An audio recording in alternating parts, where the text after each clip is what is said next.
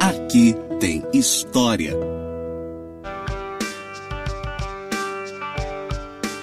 Olá, eu sou a professora Rafaela Machado e esse daqui é mais um podcast do Aqui Tem História. O episódio de hoje está muito especial porque a gente vai falar sobre os 186 anos da cidade de Campos dos Goitacazes. De Vila Cidade, o significado histórico do 28 de março. A região que hoje chamamos de Campos dos Goitacazes fazia parte inicialmente da então capitania de São Tomé, logo rebatizada de Paraíba do Sul. Em linhas gerais, as capitanias hereditárias compreendiam grandes faixas de terra terras doadas aos denominados capitães donatários, através de um documento chamado Carta de Doação. Dentre as 15 capitanias inicialmente criadas, estava a de São Tomé, entregue pelo rei de Portugal, Dom João III, ao fidalgo Pero de Góis no ano de 1534 e composta por 30 léguas de terras compreendidas entre as capitanias de São Vicente e Espírito Santo tendo aquele fidalgo criado em sua capitania o núcleo colonial chamado de Vila da Rainha, localizado ao sul do rio Itabapuana, no local denominado de Baixo dos Pargos, viu ele não experimentar o sucesso desejado devido às dificuldades inerentes a tão grande empreitada, como pelos parcos recursos que possuía, mas principalmente em virtude dos ataques cometidos pelos temidos Goitacá. Devolvida aquela capitania coroa no ano de 1619 por Gil de Góis, filho do primeiro donatário, foram as terras logo em 1627 requeridas como Seis Marias por sete senhores de engenho e proprietários de gado residentes no recôncavo da Guanabara e na região de Cabo Frio, chamados de Sete Capitães. Ao realizarem três viagens de reconhecimento, foram eles fixando alguns homens às suas propriedades ao fundarem uns poucos currais de gado, o primeiro deles construído em 1633 na região de Campo Limpo, ao norte da Lagoa Feia. Apesar de não efetivamente colonizadas, aquelas terras despertaram o interesse do então governador do Rio de Janeiro, o poderoso e influente general Salvador Corrêa de Sá e Benevides. Tendo requerido tomar parte daquelas terras, firmou com dois remanescentes dos sete capitães, além de jesuítas e beneditinos, discutida escritura de composição assinada em 1648. Interessado nas riquezas naturais da região, fundou aqui, em 1650, o engenho São Salvador, mandando trazer de suas propriedades no Rio de Janeiro muito gado, cana e mão de obra escravizada. Ocorre que no ano de 1652, de acordo com Roberto Lamego, as terras daquela antiga capitania de São Tomé contavam já com um número de 70 moradores, que reunidos entre si resolveram fundar eles próprios uma vila, a Vila de São Salvador. Para tal, realizaram ao final daquele ano de 52 eleição dos oficiais para a composição da Câmara Municipal, ato formal de criação de vilas na América Portuguesa, que vinha acompanhado ainda da criação de igreja e pelourinho.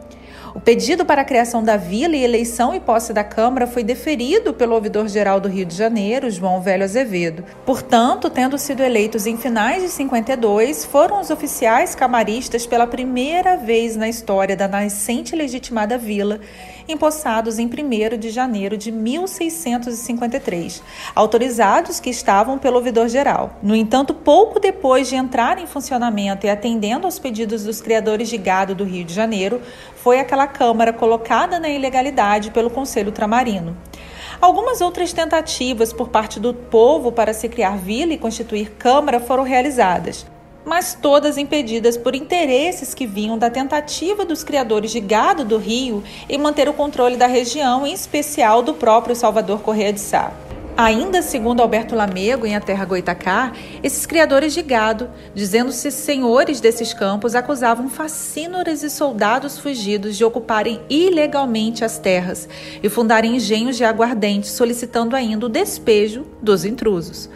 No ano de 1674, contando então com cerca de 60 moradores, a capitania da Paraíba do Sul foi doada a dois dos filhos de Salvador Correia de Sá, dando início ao efetivo domínio e controle de sucessivos viscondes de Aseca sobre a região e que inaugurou anos turbulentos que culminaram com o famoso levante de 1748 e com a incorporação da capitania pela coroa no ano de 1753.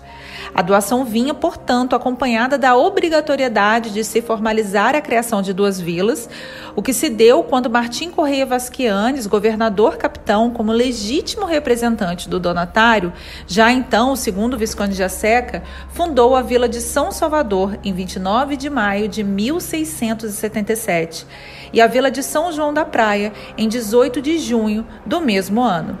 Nesse momento, a vila de São Salvador contava com cerca de 150 moradores e cinco freguesias: São Salvador, são Gonçalo, Santo Antônio dos Guarulhos, Nossa Senhora das Neves e Santa Rita e Nossa Senhora do Desterro do Capivari. É importante salientar que, do ponto de vista prático, as vilas já existiam, carecendo de formalização e reconhecimento das autoridades portuguesas, posto que as tentativas empreendidas pelos próprios moradores não foram reconhecidas ou autorizadas. Portanto, fundada oficialmente a Vila de São Salvador dos Campos em 29 de maio de 1677, embora anteriormente já estabelecida desde 1 de janeiro de 53, foi durante o Império, mais especificamente durante o período regencial,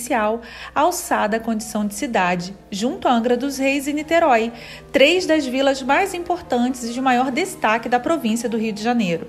A elevação à condição de cidade se deu no dia 28 de março de 1835, logo após a criação da comarca de Campos dos Goitacazes em 1834-35. É importante ressaltar que após a transferência da corte portuguesa para o Brasil em 1808 e após a independência em 1822, Campos passou a figurar como centro político e econômico da região norte fluminense.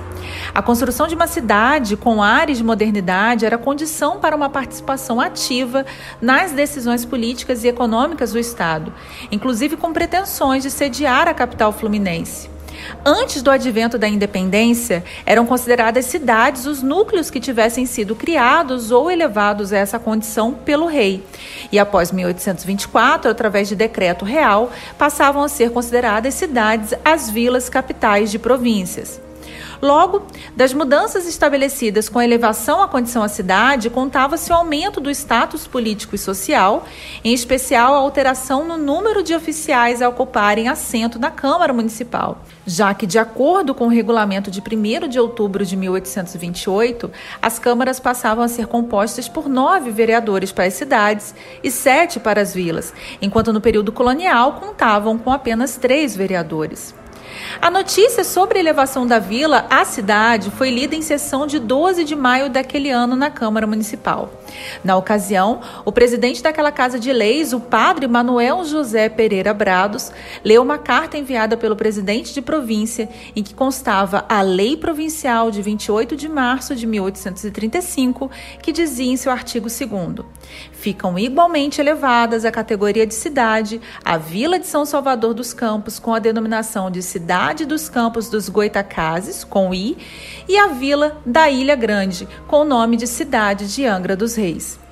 Gostou e quer saber mais? Tem alguma sugestão que você gostaria de ver aqui no Aqui Tem História? Acesse as minhas redes sociais e confira.